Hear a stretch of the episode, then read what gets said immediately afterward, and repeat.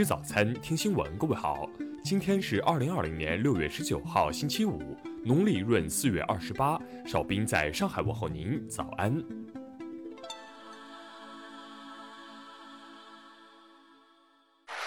首先来关注头条消息。世卫组织，新冠疫苗可能于年底前研发成功。当地时间六月十八号，世卫组织首席科学家苏米亚斯瓦米纳坦表示。至少有两百个新冠疫苗正在研发，约十个疫苗已进入人体试验阶段，其中的三个将很快进入三期临床试验，包括来自中国的疫苗。苏米亚斯瓦米纳坦指出，中国有几个候选疫苗，临床一期和二期试验结果显示出希望。苏米亚斯瓦米纳坦还表示，今年年底前。可能会出现一到两个成功的候选疫苗，希望到二零二一年可以生产出二十亿剂疫苗。幸运的是，新冠病毒的变异似乎比流感病毒要少得多，而且导致疾病严重性和免疫反应等关键部分尚未显示出变异。下面来关注国内方面的消息。港版国安法草案昨日提请全国人大常委会审议。该草案对防范、制止和惩治发生在香港特别行政区的分裂国家、颠覆国家政权、恐怖活动、勾结外国或者境外势力、危害国家安全等四类犯罪行为的具体构成和相应的刑事责任作出了明确规定。国家市场监管总局近日召开会议，要求着力排查农贸市场等重点场所食品安全风险，配合卫生防疫机构开展环境卫生消杀，灭除疫情传播风险。商务部昨日发布修订草案，并公开征求意见，拟大幅降低外国投资者对上市公司战略投资门槛，增加投资方式等。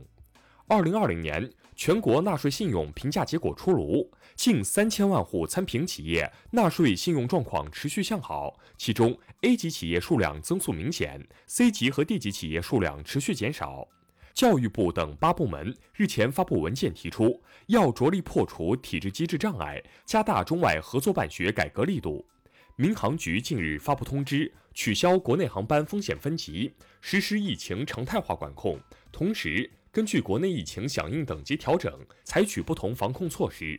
交通运输部十七号印发文件，要求冷藏保鲜货物运输车辆进出中高风险区域的经营者要进行信息登记。自本月二十号起，河北、山西等十五个省将推行机动车检验标志电子化，机动车检验标志电子化实现全国全覆盖。下面来关注国际方面的消息。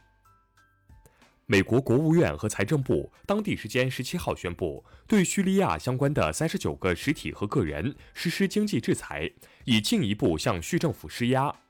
美国劳工部昨日表示，上周约有一百五十万美国人首次申请失业救济，这一数字连续第十一周下降。第七十四届联合国大会主席近日提议，受疫情影响，各国政要将以提交讲话录像的方式参与今年九月在纽约联合国总部举行的联大一般性辩论。联合国大会十七号举行投票，选举印度、爱尔兰、墨西哥和挪威成为二零二一年至二零二二年安全理事会非常任理事国。联合国难民署昨日发布报告称。截至二零一九年底，全球流离失所人数接近八千万人，这一数字与十年前相比几乎翻了一番。俄罗斯外交部十七号说，北约秘书长日前指责俄扩大军事存在的表态不符合逻辑和事实。日本首相安倍晋三十八号下午宣布，从十九号起放宽日本全国范围内的出行限制。欧盟委员会日前正式公布防范外国企业不公平竞争白皮书。意在开发新工具，避免享受国家补贴的外国企业在欧盟市场上与欧盟企业进行不公平竞争。下面来关注社会民生方面的消息。北京市商务局昨日表示，全市蔬菜等生活必需品市场供应继续保持总体平稳，交易秩序良好。多家超市公开承诺锁定十种蔬菜价格一个月。山东冠县女子十六年前被冒名顶替上大学有新进展。涉事高校山东理工大学承认入学审核不严，未来将完善机制，加大审核力度。二零一九年十一月份，云南远开一男子闯入幼儿园喷腐蚀液体，致五十四人受伤。近日，当地人民法院一审判决犯罪嫌疑人孔某涵有期徒刑十九年。针对网传山西临汾一初三女生遭班主任殴打一事，当地教育局工作人员回应称，教师体罚学生事件属实，已被解除聘用合同。近日，南宁一群年轻人占用机动车道，以高档轿车为背景跳舞。经查，十一名涉事人员涉嫌三种交通违法行为，将由交警部门依法予以处罚。最后来关注文化体育方面的消息。第四十一届亚青赛决赛阶段分组抽签仪式昨日进行，韩国、日本齐聚 B 组，东道主乌兹别克斯坦与伊朗同处 A 组，沙特、澳大利亚、越南被分在 C 组。国际乒联十八号推出了关于新冠肺炎疫情期间乒乓球训练、赛事等活动的防疫指导方案。该方案对不同场景的防疫方法做了详尽建议，并将持续更新。国际学术期刊《自然》最新论文称，通过对包括鸟类、哺乳动物和爬行动物的羊膜动物的蛋的演化进行阐述，以研究发现关于软壳蛋演化的确凿证据。中科院南京地质古生物研究所消息。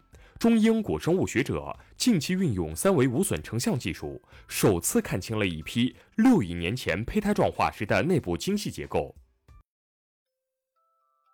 以上就是今天新闻早餐的全部内容。如果您觉得节目不错，请点击再看按钮。咱们明天不见不散。